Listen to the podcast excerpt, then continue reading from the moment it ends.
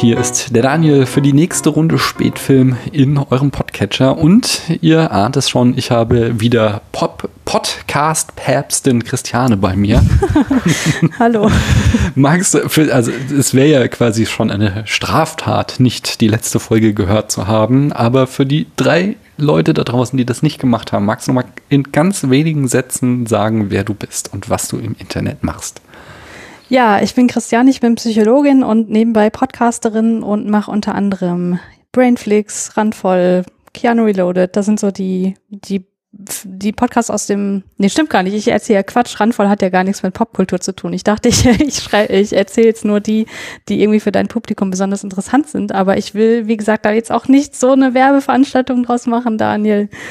Das kannst du doch bestimmt alles verlinken in den Show Notes. Mache ich alles, mache ich alles. Und äh, ihr könnt auch noch mal in die letzte Folge reinhören. Dort könnt genau. ihr nämlich alles ganz ausführlich hören, was für tolle Podcasts Christiane macht. Wenn sie keine Werbung machen will, ich darf das ja hoffentlich. ja, darfst du. Aber heute, heute äh, sprechen wir über einen Film. Welcher Film hm. ist das denn? Wir sprechen über Under the Silver Lake. Wie findest du den denn? Ich finde den super. Na, warum? Ja, das ist eine gute Frage. Warum finde ich den super? Also ich kann mich noch super gut an den Kinogang erinnern. Das war in einem etwas kleineren Kino hier in Leipzig und es war im Winter, meine ich. Auf jeden Fall war die Heizung im Kino aufgedreht und zwar Oha. nicht zu knapp. Und ich bin ja jemand, der total schnell friert. Deswegen habe ich mich da schon mega wohl gefühlt, dass ich im Kinosaal saß und nicht frieren musste. Und dann haben wir ja auch noch diesen Film gesehen, der in Los Angeles spielt und die Sonne scheint immer und ähm, es ist irgendwie so ein, so ein Film, also es, für mich ist es ein totaler Wohlfühlfilm, in dem man sich mega verlieren kann, weil man so viel zu sehen bekommt und zu hören und zu entdecken. Und das hat sich jetzt beim zweiten Mal gucken nochmal total bestätigt, weil ähm, beim Kinogang habe ich doch noch ein bisschen mehr auf die Handlung geachtet und jetzt so ein bisschen mehr auf den Hintergrund, also Hintergrund wirklich in, im wörtlichen Sinne, also im mhm. Hintergrund, was im Hintergrund passiert und äh, gemerkt, dass da einfach so viel drin steckt und das hat mir super viel Spaß gemacht. Ja, das kann ich verstehen. Als ich den das erste Mal gesehen habe, ich bin, bin ja, es ist auch wenig überraschend, weil ich das auch immer auswälze in meinem Podcast, so ein großer Fan von ähm, Zitate und Referenzen. Hm. Und so äh, es ist quasi die allererste Szene, wo man irgendwie ein suizidales Eichhörnchen sieht und dann äh, äh, den Protagonisten mit seinem Vertigo-Effekt und von dem Moment hatte mich ja. der Film ja, ja, genau. hin und weg war und je weiter er lief und er uns wirklich ein Filmzitat nach dem anderen um die Ohren haute, desto verzückter war ich. Ähm, mhm. ähm, dann irgendwann fing ich an, darüber nachzudenken, was das denn alles bedeutet und mhm. fand das noch viel spannender spannender, besonders wenn man dann halt anfängt, also zu sich zu überlegen, was der Film da von dem, was er dir zeigt, gut heißt und was nicht mhm. und was es auch für problematische Aspekte gibt, etc. pp.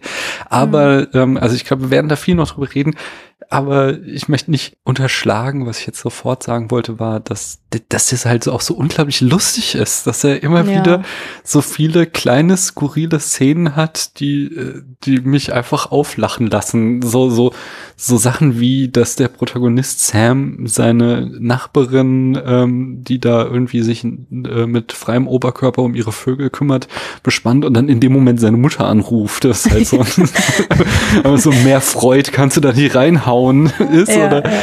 Ähm, die ganze Zeit, er wird dann halt äh, von so einem Skunk angesprüht und es ist halt immer nur wieder so ein, so ein Nebenkommentar von jede Menge anderen Leuten, dass er einen sehr schlechten Geruch hatte, besonders wenn mm. dann das der der äh, diese Obdachlosenkönig sagt. Some people don't know it, but you have ich kriege die Line nicht mehr hin, aber er sagt das so, so ja, auf so eine sehr schön distinguierte Art, so von wegen, manchmal merkt man nicht, wie schlecht man riecht, aber sie tun es, junger Mann.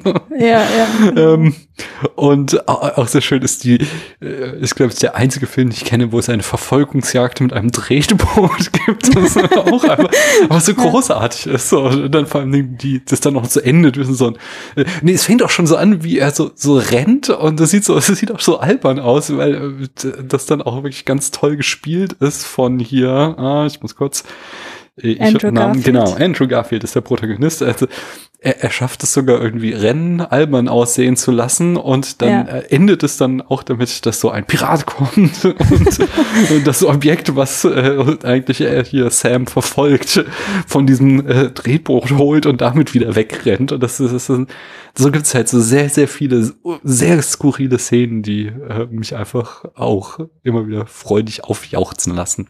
Hm, absolut.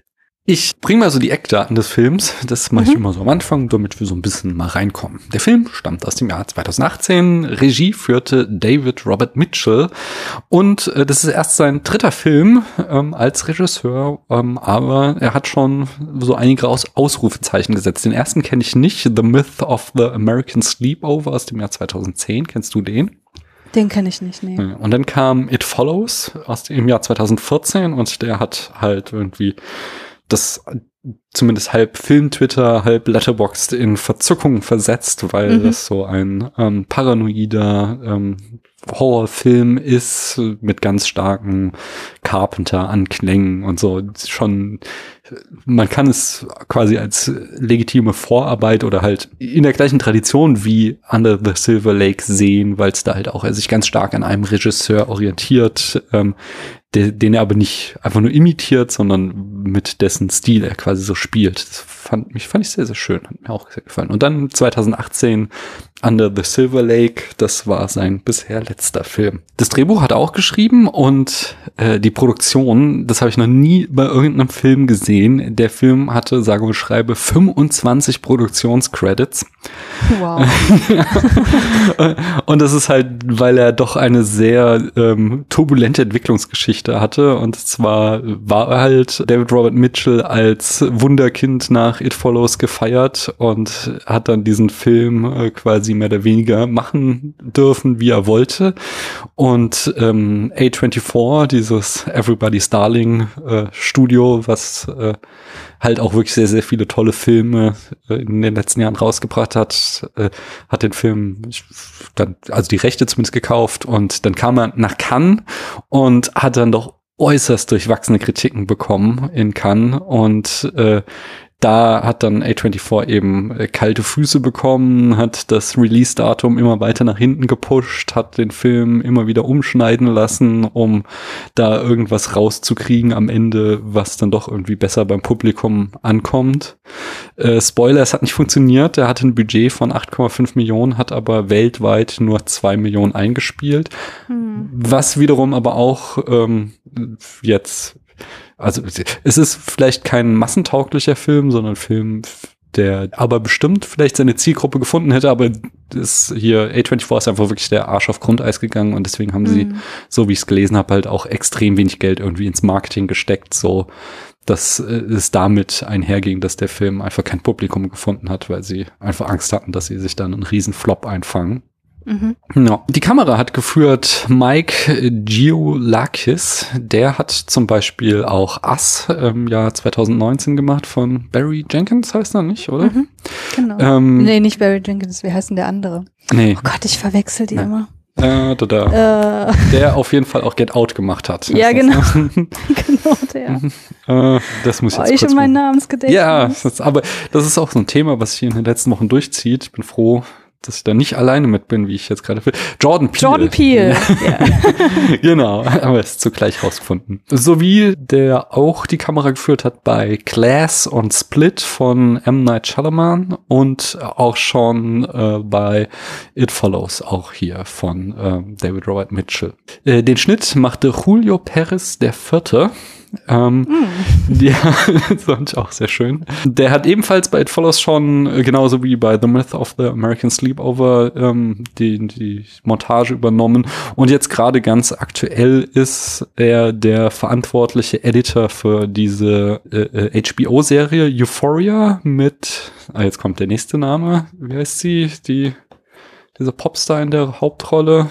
Da kann ich dir nicht aushelfen. Die hat ja auch bei Spider-Man mitgespielt und ist auch so eine aufstrebende Zendaya, genau heißt sie. Und Euphoria ist so eine äh, Skandalserie, die einerseits sehr großartige Kritiken kriegt, andererseits ähm, äh, auch sehr äh, umstritten ist, weil sie halt äh, so das Lebensgefühl der Millennials darstellen soll oder der, mhm. ich weiß nicht, ob es die jetzt schon die nächste Generation, wie die sich wieder nennt. Ist es die Generation Y oder? Oh, äh, ja, genau.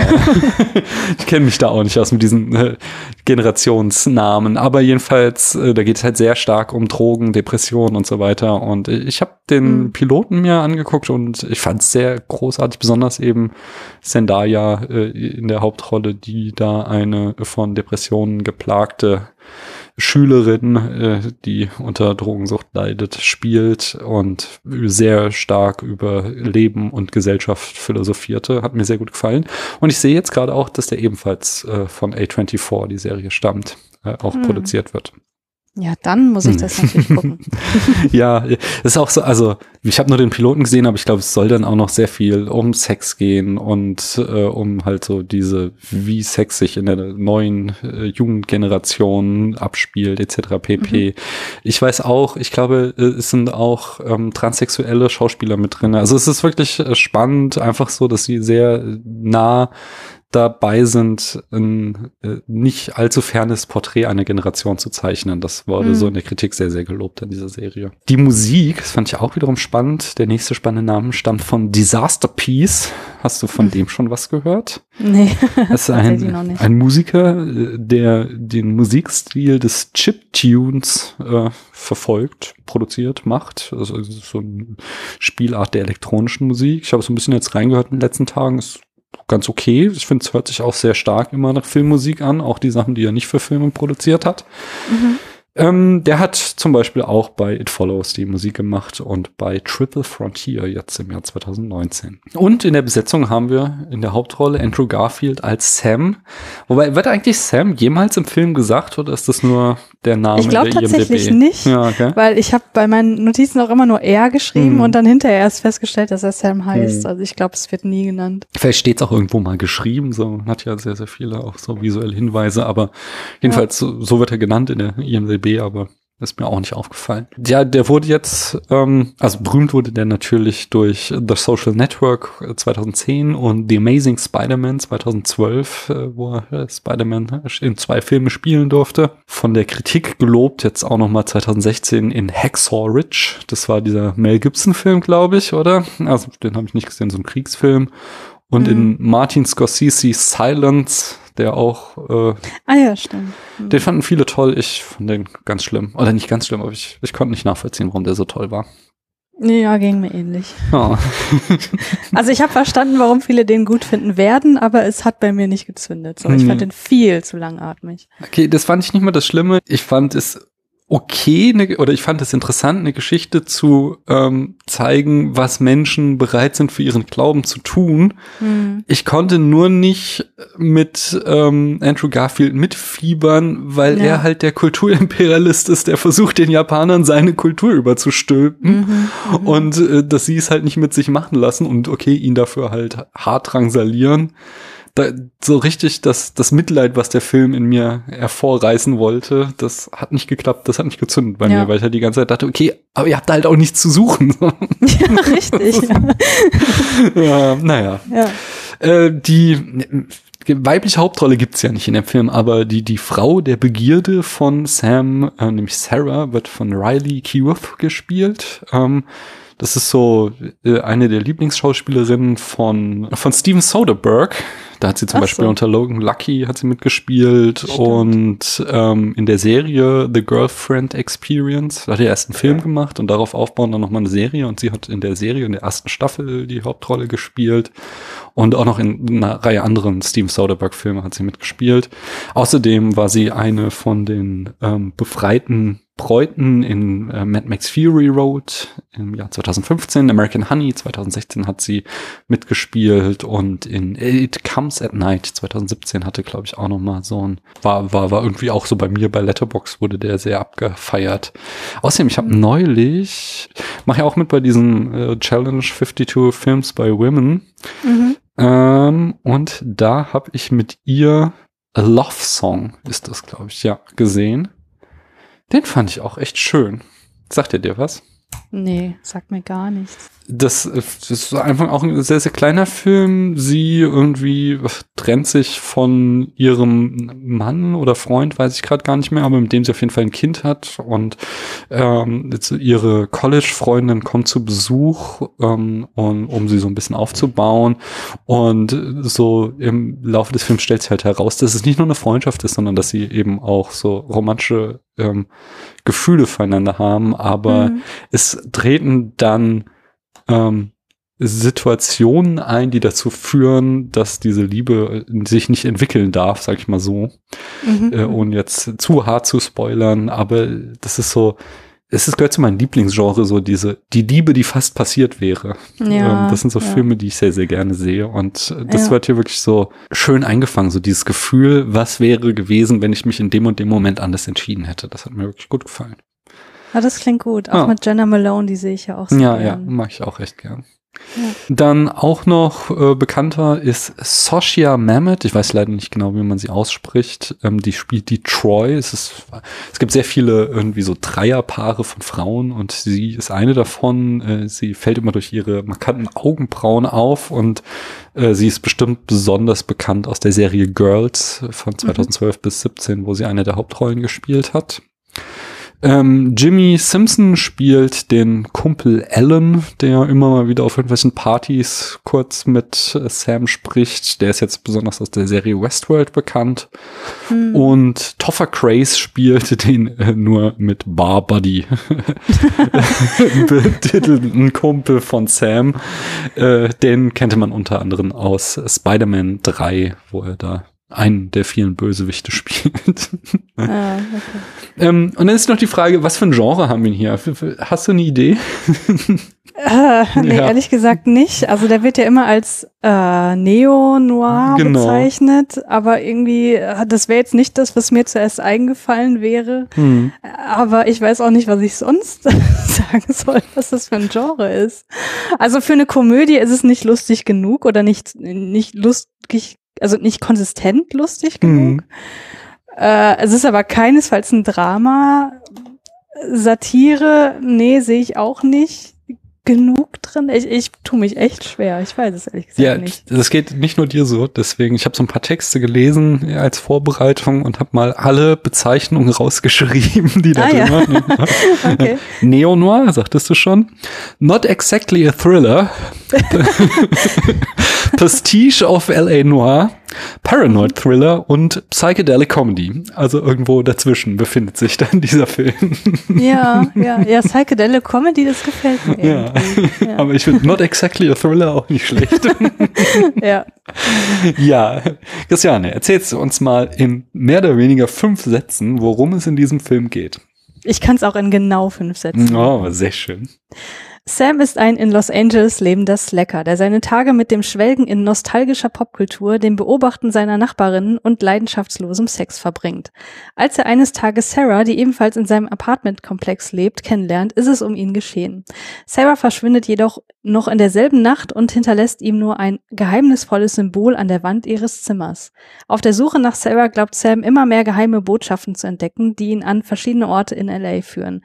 Die sich ihm eröffnende Schnitzeljagd ist nicht nur eine willkommene Ablenkung von seinen eigenen Problemen, sondern stellt auch Sams Wahrnehmung der Welt, sein, sein Hang zur Popkultur und damit seine gesamte Identität in Frage.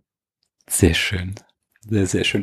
Wie findest du denn Sam? Ich finde ihn sympathisch. Ich mhm. kann äh, schon in gewisser Weise mit ihm mitfühlen. So, er hat ja was sehr Eskapistisches an sich. Also sein ganzes Leben ist irgendwie Eskapismus. Er, er möchte sich ja, wie ich gerade gesagt habe, nicht mit seinen eigenen Problemen auseinandersetzen, obwohl er das wirklich tunlichst machen sollte. Und genau das ist halt auch das, was mich an ihm aufregen würde, wenn ich ihn kennen würde. Äh, ich glaube, ähm, er wäre so jemand, den, den würde man gerne besuchen, mit ihm so ein paar Stunden verbringen, aber äh, das reicht dann auch. Und ich glaube, mehr würde er auch selber nicht wollen, weil er auch relativ verschlossen ist. Also er redet ja auch nicht wirklich über das, was ihn wirklich beschäftigt mhm. die ganze Zeit. Ähm, ja, aber grundsätzlich habe ich schon irgendwie eine gewisse Sympathie für ihn. Ähm, ich frage mich oder habe mich beim Gucken sehr viel gefragt, wie viel von dieser Sympathie auf das Schauspiel von Andrew Garfield zurückzuführen ist. Mhm weil von dem, was Sam macht, da ist schon ganz schön viel, ganz schön krass unsympathisches Zeug dabei. Ja, das stimmt. Also ähm, es fängt schon mal an, dass er ja Frauen tatsächlich nur als Objekte seiner Begierden betrachtet. Mhm. Er mhm. Äh, das, wir sehen ihn gleich, wie ich vorhin schon sagte, wie er mit dem Fernglas erst seine ältere Nachbarin ausspannt, die da oben ohne auf dem Balkon steht, bis er dann Sarah entdeckt im Pool, die er dann spannender finde und bei ihr weitermacht, sie voyeuristisch zu beklotzen. Und dann, du sagst auch schon, dieser gefühllose Sex erscheint irgendwie keine bedeutungsvollen emotionalen Beziehungen zu irgendwelchen Frauen, außer vielleicht zu seiner Mutter zu haben, mit der er manchmal telefoniert ähm, was so ganz, ganz harmonisch irgendwie wirkt. Ähm, und diese einzige bedeutungsvollere Beziehung, die projiziert halt ganz stark auf Sarah. Nachdem die weg ist, äh, wandelt sich das dann halt in so eine Obsession um, dass er sie quasi wiederfinden und irgendeiner Form retten muss. Aber dabei macht er ja auch echt krasse Sachen. Also ich meine, diese diese Kinder, die äh, sein Auto zerkratzen, die er dann ja ganz schön krass misshandelt äh, dafür wird, also das ist schon eine hart übertriebene Reaktion, oder? Und ja, ich fand das auch eine sehr krasse hm. Reaktion, ja. Genau, und dann später haben wir auch noch dieses äh, Gespräch dann, ähm, wo, wo er mit der Tochter von diesem verschwundenen Milliardär mhm. sich unterhält, als sie am Silver Lake entlang gehen und er dann anfängt, irgendwie seinen Hass über Obdachlose auszuschütten, wo ja, dann halt auch ja. plötzlich dieses freundliche, oberflächliche, was er die ganze Zeit hat, sich so entblättert und darunter halt so, so ein wirklich nicht sehr freundschaftliches Wesen äh, liegt, was sie ja dann auch so ganz äh, sachte kontert mit, ja, gib ihm halt einfach einen Dollar. ja. ja. Äh, von daher, da, also er hat schon auch so seine ziemlich ekligen Seiten. Ja, aber bei der Szene mit, also die du gerade beschrieben hast, habe ich mich gefragt, wie viel Projektion steckt da drin, weil er ist jetzt mhm. faktisch gesehen nicht weit von einem Obdachlosen okay, weg. Ne? Ja.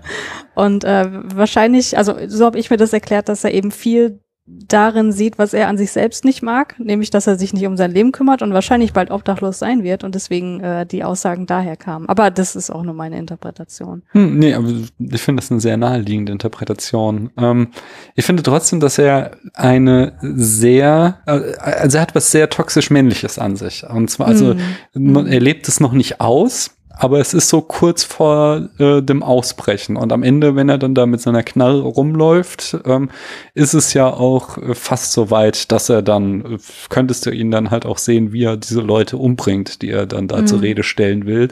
Und mhm. dann ist es ja fast wieder Sarah, die ihn runterredet und äh, wieder zu Besinnung bringt, so dass er dann keinen Mord begeht. Ähm, die Frage ist dann halt auch noch, wie Buch, also insgesamt muss man sich bei dem Film ja immer fragen, wie buchstäblich sollten wir nehmen, was wir sehen? Ja. Und wie stark haben wir hier einen unzuverlässigen Erzähler? Weil in der Mitte des Films, wenn er dann auf diesen Songwriter trifft, ist halt auch die Frage, ob er ihn wirklich so dermaßen brutal ermordet hat oder ob das nur mhm. quasi eine Projektion seiner Fantasie ist. Ja. Ich habe an einer Stelle gefunden, äh, was ich sehr, sehr passend fand, äh, dass er ein bisschen ist wie ein Subreddit, das zum Leben erwacht ist. ja, das trifft eigentlich ganz gut. Ja, weil er halt, er, er hängt halt Verschwörungstheorien nach, äh, geht denen alles nach. Er ist so, wie gesagt, latent frauenfeindlich oder, also, hat offensichtlich keine äh, tieferen Beziehungen zu Frauen, sondern mhm. äh, betrachtet sie immer sehr, sehr oberflächlich und scheint da so ein, ähm, also er ist auf jeden Fall so eine Art Stand-in für einen Millennial, der, wie du schon sagtest, aus seinem aus seinen echten Problemen flieht und ähm, sich dann in irgendeine Fantasiewelt hineinsteigert und mhm. das dann aber durchaus auch äh, problemat stark problematische Züge mitunter annimmt. Dann eines der großen Rätsel, das ist ja die Frage, äh, ist Sam der Hundemörder? Ja. Würdest du sagen, ja oder nein? Hm. Also es würde schon irgendwie zu seinem Charakter passen, mhm. aber ähm, ich, ich finde, das würde ein bisschen dem widersprechen, was der Film uns über das Ende sagt. Ähm, äh, da spoilern wir eigentlich hier komplett? Ja, ja, oder? auf jeden Fall. okay, gut. Ähm, ja, am Ende wird ja äh, offenbart, dass er immer Hunde-Cookies bei sich hatte, weil er, äh, also das, das basierte eben darauf, dass er seine Ex-Freundin noch nicht wirklich ähm, mhm. Äh, vergessen konnte und immer noch in seiner Beziehung so ein bisschen drinsteckt und immer noch gehofft hat, dass da vielleicht sich irgendwann doch nochmal irgendwie was entspinnen könnte, was auch so dazu beiträgt, dass er in so einem Schwebezustand ist und nicht irgendwie weiterkommt im Leben und so. Und äh, so hat man ja sozusagen die Verbindung zu seiner Freundin über den Hund. Mhm. Und wenn er jetzt der Hundemörder wäre, würde er ja quasi aktiv diese Verbindung kappen. Und das würde, finde ich, nicht zum Plot passen. Aber vielleicht habe ich da auch viel zu viel reininterpretiert. Nee, nee, das sehe ich gar nicht. Ich, deine Interpretation ist messerscharf. Ähm, aber also, oh, das ist halt auch so ganz typisch für den Film. Ähm, dass er eben immer ambivalent ist und es nie eine eindeutige Interpretation gibt. Und so legt ja. er uns nämlich auch so ganz viele Indizien nahe, dass Sam doch der Hundemörder ist. Also allein wie er eingeführt ist, das erste Mal, zuerst sehen wir nur so einen Schriftzug an so einem äh, Schaufenster, Beware of the Dog Killer. Mhm. Und dann sehen wir Sam, wie er direkt vor dem Beware steht. Also was mhm. quasi uns mit dem ersten Bild, wie wir ihn sehen, sofort nahelegen, dass er das ist. Ähm, dann haben wir halt, wie er sich Sarahs Hund nähert und sie dann anlügt, ähm, warum er das gemacht hat, indem er ihr halt sagt, er hätte einen Hund gehabt, der jetzt verstorben sei. So, gut, da könnte man noch mal irgendwie äh, das ist ja sehr dicht daran, dass der Hund zwar nicht verstorben ist, aber seiner Ex-Freundin gehört und er jetzt keinen Kontakt mhm. mehr dazu hat. Aber er hat dann immer wieder auch so diese Träume von toten Hunden und von Menschen, die ihn anbellen. Genau, das, das sind auch so Fantasien und es sind nicht nur Menschen, es sind immer junge Frauen und mhm. es scheint auch alle Hunde, die getötet wurden, von jungen Frauen zu stammen, was dann ähm, auch noch mal irgendwie so nahelegt, dass er halt irgendwie wegen dieser, weil seine Ex-Freundin ihn verlassen hat, so einen Hass hat irgendwie auf Frauen mit Hunden und dann wiederum die Hunde tötet als Stand-in für die Frauen. Mhm. Ähm, und er sagt an einer Stelle auch noch mal, dass er Hunde nicht mag, weil er als Kind gebissen wurde. Ja, was ja. auch wieder widersprüchlich ist natürlich zu dieser Geschichte mit der Ex-Freundin. Also der Film gibt uns so mehrere harte Indizien dafür, dass er der Hundemörder ist, um dann am Ende, äh, wo er ja auch eigentlich in so einer Situation ist mit dem ähm, vagabunden König, der ihn da gefesselt hat, wo er äh, um sein Leben fürchtet und es äh, von der Inszenierung sehr stark danach aussieht, als würde er jetzt die Wahrheit sagen. Da ähm, hört es sich dann halt, wie du ganz, ganz richtig sagtest, wieder nicht so an. Aber das ist halt so das große Ding von dem Film und das finde ich auch so mhm. spannend, dass er eben äh, so viele Ebenen hat und nie eine eindeutige Interpretation, die an die Hand gibt. Ja, ja, das ist ja, finde ich, auch so ein Thema des Films, ne? Mhm. Dass es äh, oft im Leben irgendwelche Hinweise gibt darauf, dass irgendwas passiert sein könnte oder irgendwelche Verbindungen bestehen, aber dass es oft einfach einfach halt nicht so ist und dass die Welt einfach oft wesentlich profaner ist, als wir das denken. Also so ähm, ganz plakativ nochmal am Ende, wo er dann mit seiner Nachbarin schläft und fragt, so was sagt denn dein, dein Papagei eigentlich? Und sie sagt ja keine Ahnung. wo er sich halt die ganze Zeit Gedanken gemacht hat, mhm. was sagt denn dieser fucking Papagei und was will er uns da damit sagen und es ist halt einfach, es ist völlig egal und das weiß sie auch nicht so. Mhm. Und das ist halt eine Sache, das macht der Film häufiger. Also das steckt in ganz vielen kleinen Filmzitaten äh, auch drin. Ähm, das Mädchen mit den Ballons, was ich übrigens optisch immer äh, total wunderschön finde mhm. auf der Leinwand, ähm, hat mir immer super gut gefallen, wenn sie aufgetreten ist. Sie sagt auch irgendwann, it's silly wasting your energy on something that doesn't matter. Und das trifft es halt nochmal mhm. so gut. Und das ist auch irgendwie, finde ich, so die, die Kernaussage, die der Film irgendwie in sich trägt.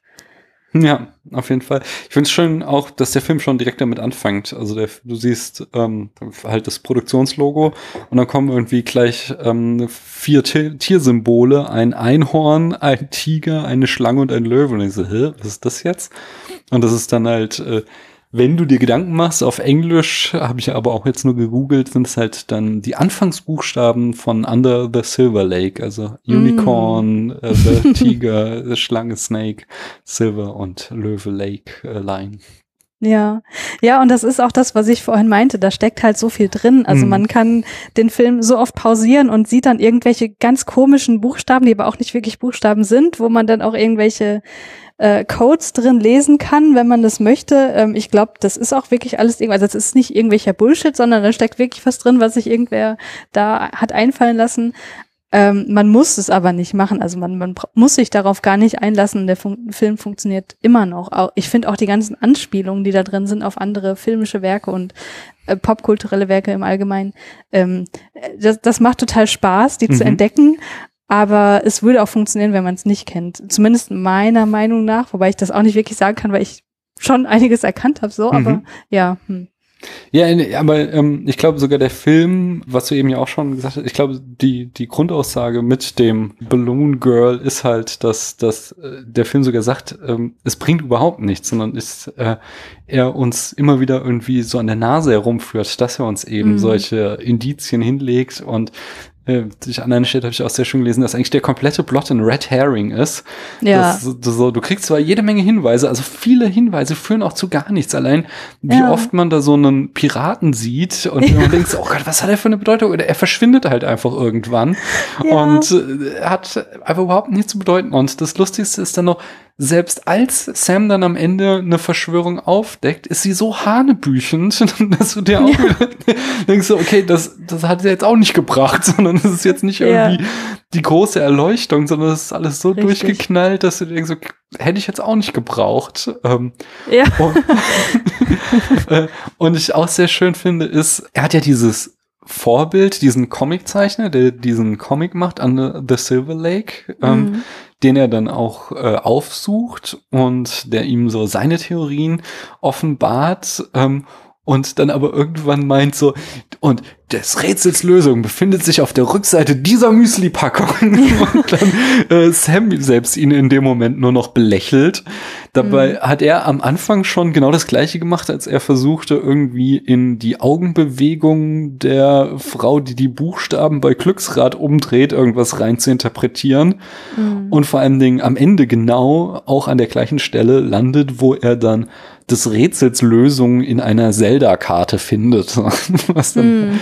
Also einfach so das gleiche Niveau ist und wo uns der Film auch nochmal irgendwie so vor Augen führt, dass, also so dieses, dieses grundlegende Thema ist halt, dass wir einfach überall Muster erkennen können und dass mhm. die meisten Muster einfach keine wirklichen sind, sondern uns einfach, einfach nur blöd sind und wir uns da nicht so irgendwie von an der Nase herumführen lassen sollten. Ja, richtig. Also ich finde, der Film äh, transportiert total gut den Reiz von Verschwörungsmythen oder mhm. auch von Esoterik. Ähm, also so dieser Glaube, dass es mehr gibt, als wir verstehen und dass unsere Welt irgendwie magisch ist, weil man freut sich ja auch, wenn der irgendwelche Verbindungen äh, aufmacht und man sieht, ah, okay, da ist wirklich was dahinter. Also zumindest habe ich mich dann immer mit ihm gefreut, so weil ich dachte, ah, das ist ja cool und so, mhm. dass er das jetzt entdeckt hat.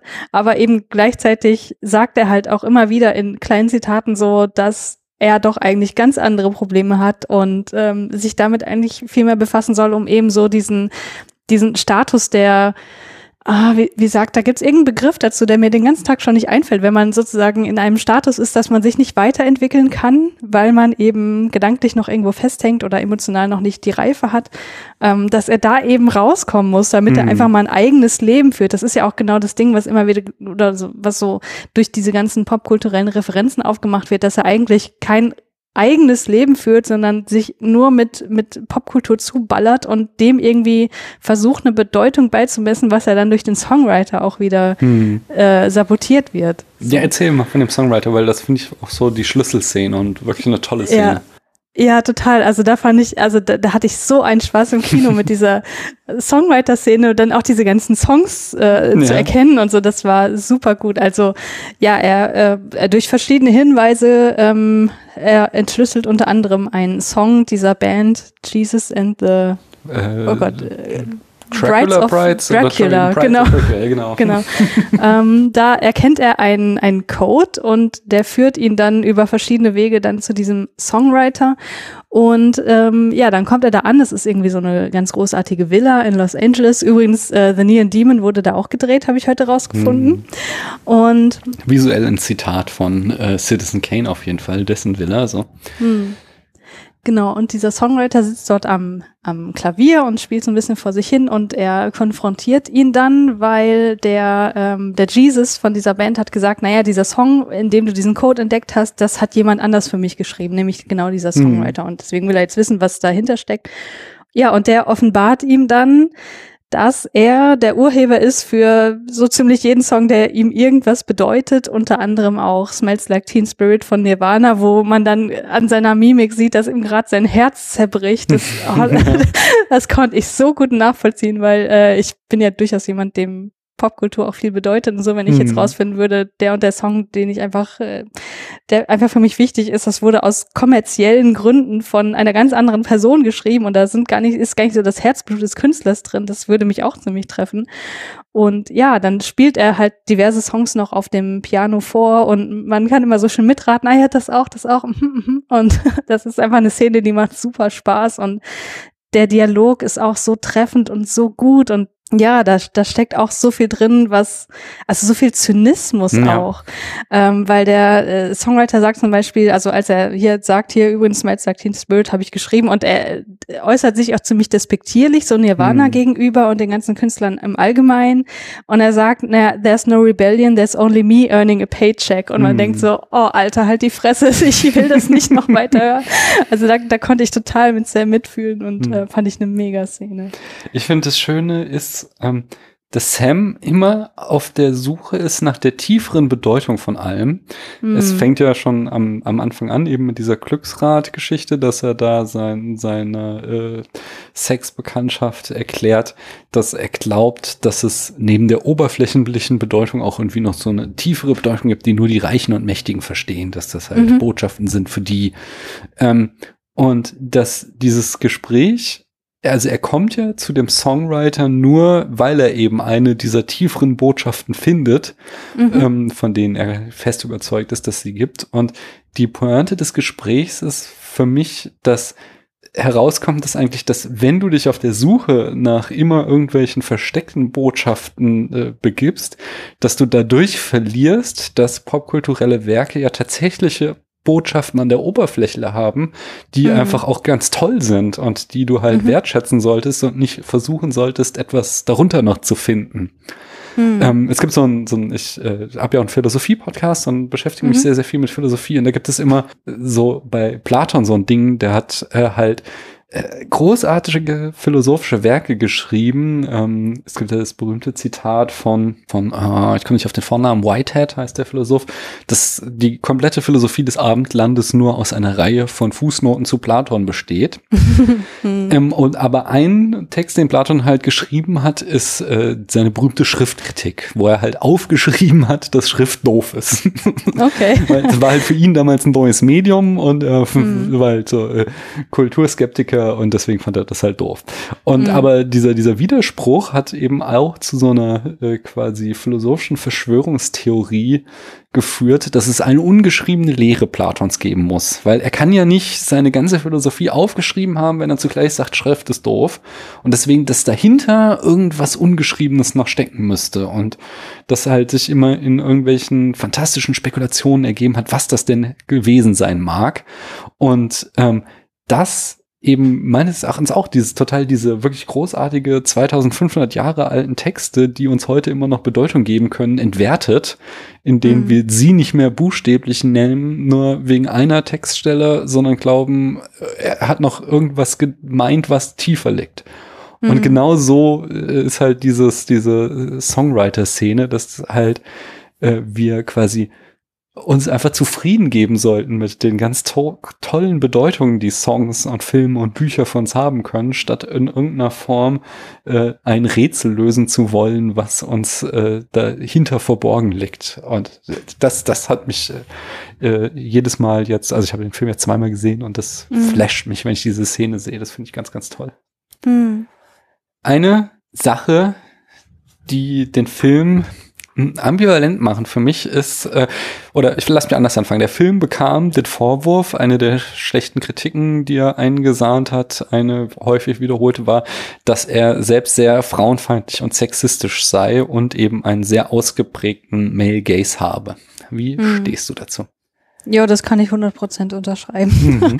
ähm, also mh, mm, ich weiß aber auch nicht, dadurch, dass dieser Film wirklich so sehr auf Sam fokussiert, ob ob es anders überhaupt hätte Sinn gemacht, weil mhm. wir sehen ja wirklich alles aus seiner Perspektive und dass da halt einfach mal äh, Szenen sind, die, also Einstellungen, die nur aus dem Arsch einer Frau bestehen, dann äh, zeigt uns das ja auch, naja, wo guckt er jetzt drauf? Und das sagt halt auch wieder was zu seiner Charakterisierung, aber prinzipiell kann ich das total verstehen und äh, sehe auch, dass das problematisch ist. Ich meine, äh, die ganzen Frauenrollen, die haben im Grunde keine Namen außer mhm. Sarah.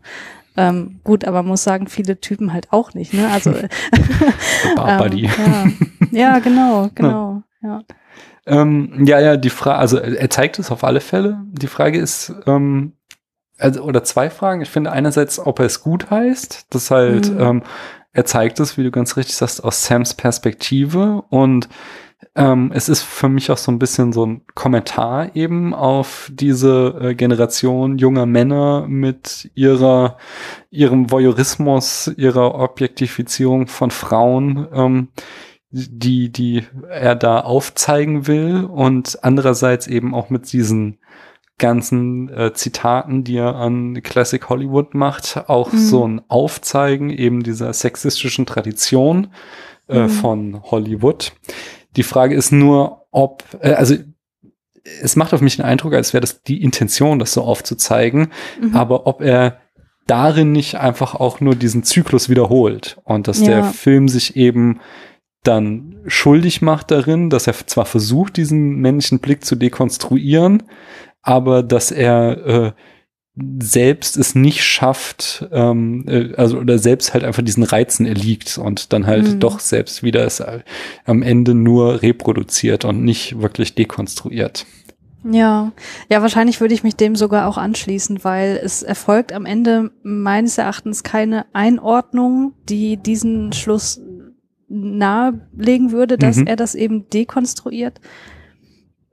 Gleichzeitig frage ich mich auch gerade, warum mich das bei diesem Film so wenig stört. Mhm. Äh, weil das normalerweise was ist, wo ich schon ziemlich drauf gucke.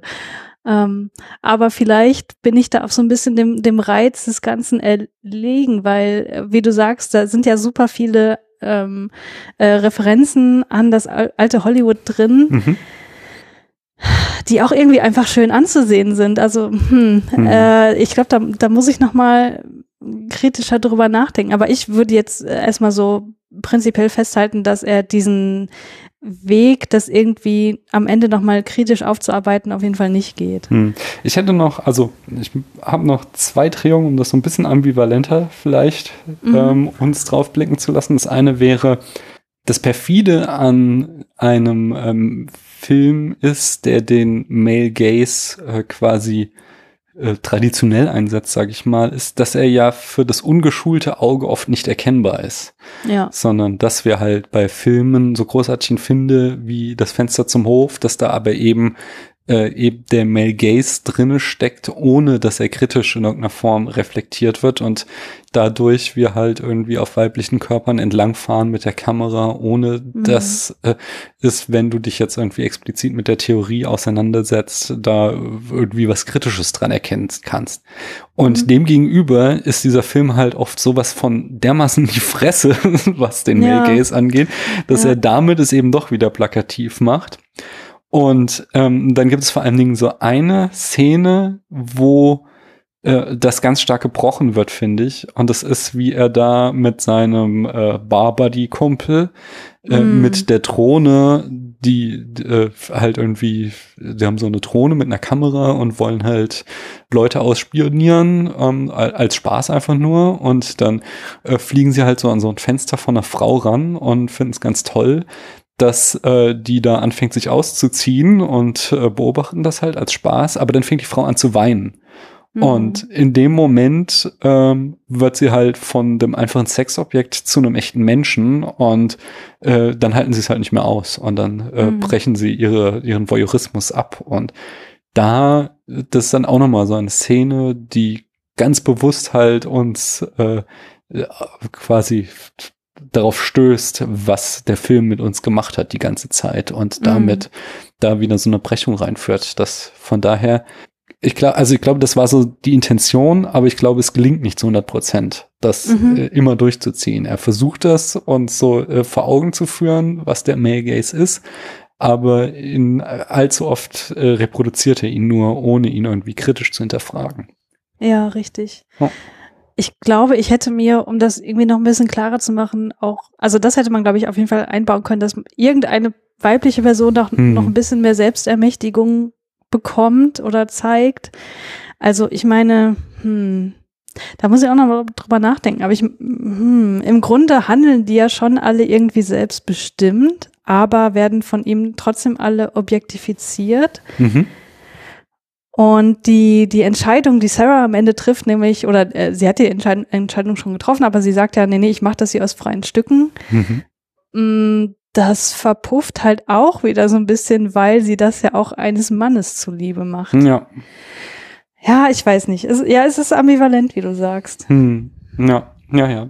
Ich bin auch noch nicht zu einem abschließenden Urteil gekommen, aber das Gute an dem Film ist, dass man ihn halt noch mehrmals gucken kann.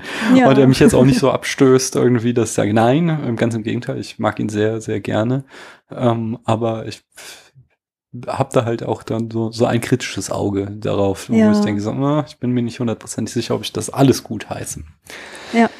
Hast du sonst noch inhaltlich irgendwas? Hm, da muss ich mal eben gucken, was ich mir hier noch so aufgeschrieben habe. Also ich war ganz stolz, dass ich gleich am Anfang zwei Hitchcock-Anspielungen gesehen genau, habe. Genau, das wollte ich nämlich auch noch so, so ein bisschen einfach die Zitate abfeiern, die ich auch ja. mir, was ich entdeckt habe, rausgeschrieben habe. Was ja, für Zitate doch, hast doch du denn entdeckt? Genau. Also, äh, genau, den Vertigo-Shot hast du ja mhm. schon erwähnt. Ähm, das passiert tatsächlich in den ersten zwei Minuten, dass er zwei Hitchcock, also zwei, vielleicht gibt's noch mehr, die ich mhm. nicht erkannt habe. Ähm, aber er beobachtet ja auch noch seine Nachbarin mit dem Fernglas und äh, wir sehen dann auch noch später ein Poster von Rear Window in seinem mhm. Apartment. Äh, fand ich äh, sehr, sehr toll. Ähm, genau, man sieht ja auch noch die geheimnisvolle Blondine, was man jetzt auch noch vielleicht als Hitchcock-Referenz ja, ansehen Fall. könnte. Wir sehen dann später im Freiluftkino noch die Schauspielerin, die an einem Grabstein von Hitchcock mhm. lehnen. Das ist, das ist sogar mein Lieblingszitat, weil das ist ja. äh, total verschachtelt. In dem Moment ja. ähm, ist es ähm, so, warte mal, muss man meine Notizen dazu rausholen. Äh, genau. Der Pirat und zwei Frauen sind es, glaube ich, die am Grab von Hitchcock genau. lehnen. Mhm. Ähm, und dann gehen sie weg und steigen in ein Auto und in dem Auto sitzt ein Typ in so einem Native American Kostüm.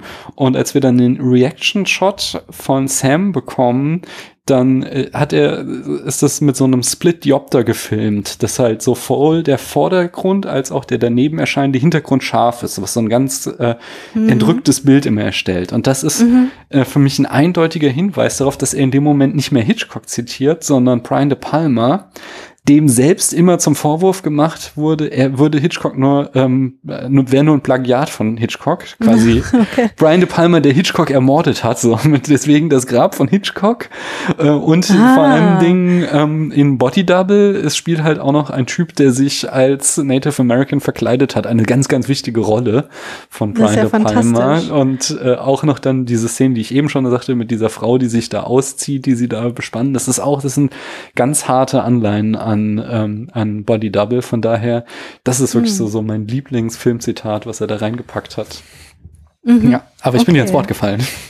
Nee, alles gut. Ähm, da, also ich habe glaube ich, gefühlt doch, oder ich, ich weiß nicht, ob ich schon mal jemals einen Film von Brian De Palma gesehen habe, deswegen war mhm. mir das alles nicht bewusst, aber total interessant, dass da so diese doppelte Ebene drin ist.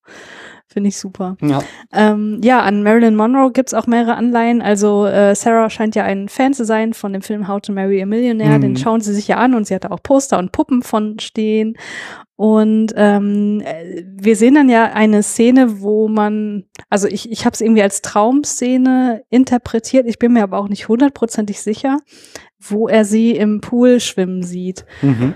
Und das ist äh, quasi äh, nicht nur ein direktes Zitat, das ist quasi eins zu eins abgefilmt von ähm, der Poolszene ihres letzten Films. Und das, das kann man sich bei YouTube auch ansehen, der wurde ja nie äh, fertiggestellt. Mhm. Wo habe ich jetzt den Titel denn nochmal? Something's gotta give. Genau, genau. Ja. Richtig, und da hat sie ja auch diesen Schönheitsfleck, den Marilyn Monroe auch sich immer aufgezeichnet hat. Und äh, genau, deswegen ist diese Szene auch irgendwie so entrückt und man fragt sich, hä, was ist, ist sie jetzt wieder da und warum sieht sie so ein bisschen anders aus und sie ist so total frivol und so. Und ähm, genau, und später sieht man dann nämlich, dass er diese Szene, also Stills aus dieser Szene an seinem Kühlschrank kleben hat. Mhm. Ja, das sind alles so, so kleine Sachen. Zu How to Marry Millionaires auch, der ist ja mit äh, Marilyn Monroe, Lauren Bacall und Betty Grable. Ja. Ähm, und das wird dann auch immer wieder ganz oft aufgerufen, dass das, wie ich schon vorhin sagte, auch, dass ganz viele so Triplets von Frauen in dem Film immer wieder zusammen auftreten in so Dreierkombinationen, mhm. die dann immer wieder die drei äh, quasi heraufbeschwören. Ja, no. genau.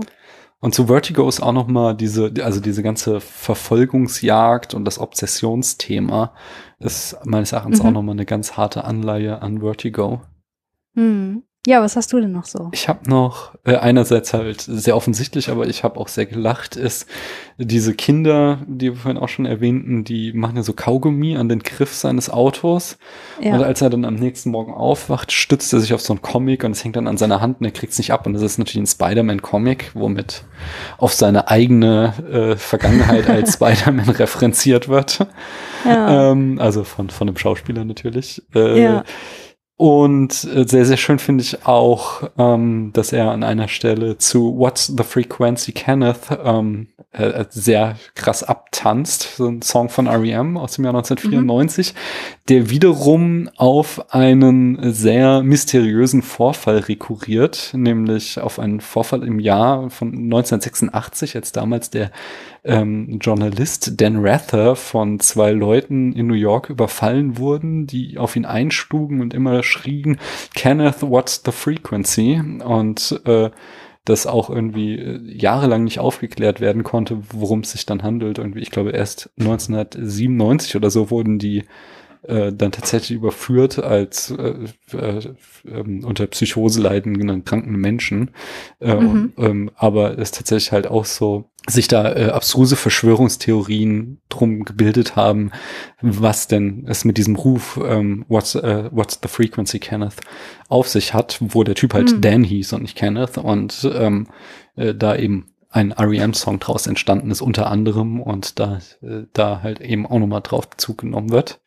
Mhm. Mm, und ich glaube, also genau, ich habe noch die ganzen Plakate mir noch angeguckt in seiner Wohnung und mhm. die deuten nämlich, glaube ich, auch alle so auf seinen Charakter hin. Wir haben Wolfman, also auch so dieses auf der Oberfläche, äh, also oder, oder halt diese Metamorphose zu etwas äh, Gefährlichem, was in einem steckt. Wir haben, wie du schon sagtest, Rear Window, da steckt der Voyeurismus drinne. Jekyll und Hyde ist wieder so dieses Thema, genau wie Monster of the Black Lagoon und Psycho ist auch noch ein Plakat, was mhm. bei ihm hängt, wo halt immer dieses, das unterschwellig in Sam etwas Gefährliches steckt, ähm, mhm. was droht herauszubrechen, ähm, was, was mit diesen Postern auch nochmal klar wird. Mhm. So, und das war alles, was ich gesehen hatte. Ich habe noch zwei Kubrick-Anspielungen gesehen, ja, die sich äh, jeweils in den, in den Badezimmern abspielen. Also das Badezimmer bei ihm zu Hause, das ist halt so in diesen Grüntönen gehalten, hm. wo auch das Badezimmer in Shining, wo die Frau in der Badewanne sitzt. Ähm, äh, also es, es sieht sehr also man, man kann schon mhm. eine gewisse Parallele erkennen. Und das Badezimmer, auf dem er später den Jesus ähm, äh, verprügelt, ja.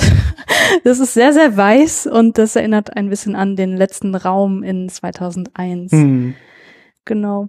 Und ich fand auch die Einbindungen von so Computerspielkultur ganz interessant, weil die spielen natürlich auch alle Retro-Games, ja. die spielen ja nichts Aktuelles und äh, sie haben dann NES ausgepackt und spielen da Mario drauf.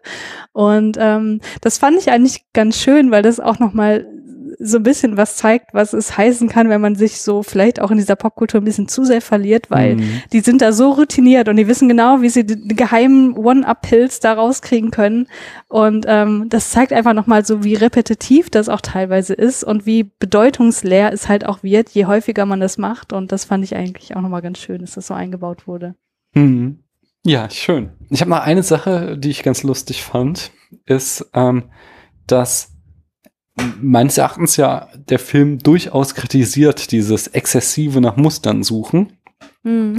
Äh, und ja, auch schon sagte, diesen, diese schönen Vergleich, dass Sam ein äh, zum Leben erwachtes Subreddit ist, ähm, ja. was aber nicht verhindert hat, dass es natürlich ein Subreddit gibt, das sich mit The Bigger Meaning von Under the Silver Lake beschäftigt, wo natürlich. Leute ganz exzessiv wirklich jeden kleinen Scheiß auseinandernehmen. Mein Lieblingspost ja. war, wo jemand äh, an einer kurzen Stelle gibt es ein Feuerwerk und jemand hat versucht, die Explosionen in Morsecode umzusetzen oh und dann sich zu überlegen, was die Buchstaben, die das ergibt, bedeuten könnten. Ja.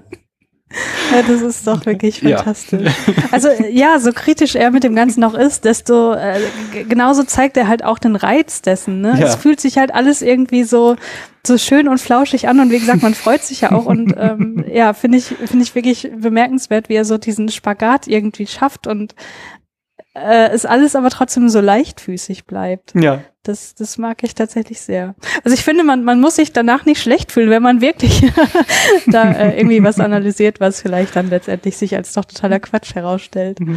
Ja, auf jeden Fall. Er legt es drauf an. Die, die, man könnte, also das ist wieder auch eine Frage, ist es nicht, ähm, kann man zugleich das kritisieren, was ich sagen würde, dass er das macht und es aber halt auch wieder reproduzieren, ob das nicht dann auch mhm. wieder ein bisschen widersprüchlich ist. Aber ich glaube, dass, also das, es gibt im Englischen diesen schönen Ausdruck, a beautiful mess und das trifft mhm. so auf diesen Film zu. Er ist eben in keinster Weise kohärent, sondern er, ja. er hat halt einfach so unglaublich viel an die Wand geschmissen und geguckt, was bleibt kleben. Und das mag ich auch sehr daran.